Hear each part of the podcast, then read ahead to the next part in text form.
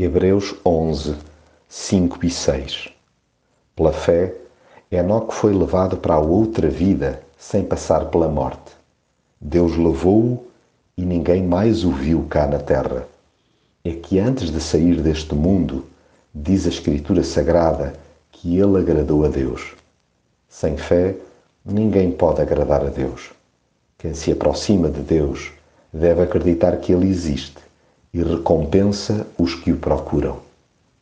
A fé em Deus catapulta-nos para a vida numa extraordinária dimensão, aqui e do outro lado de lá da eternidade. Assim, a morte é vista como uma simples passagem para a outra margem. Deixa de ser olhada com pavor, pois não representa o fim de tudo. Quem caminha com Deus na terra sabe que na hora de dela sair, a amizade com Ele não cessará. Aliás, será mesmo aprofundada. Andar de mão dada com Deus por estas bandas é antecipar o gozo de um relacionamento eterno. Agradar-lhe dia a dia, longe de ser uma obrigação, é uma expressão simultânea de fidelidade e gratidão. Viver em obediência à sua voz é tomado como um alvo altamente desejável.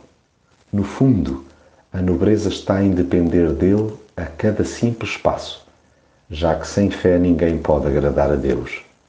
Mas quem se aproxima de Deus acredita que Ele existe e recompensa os que o procuram.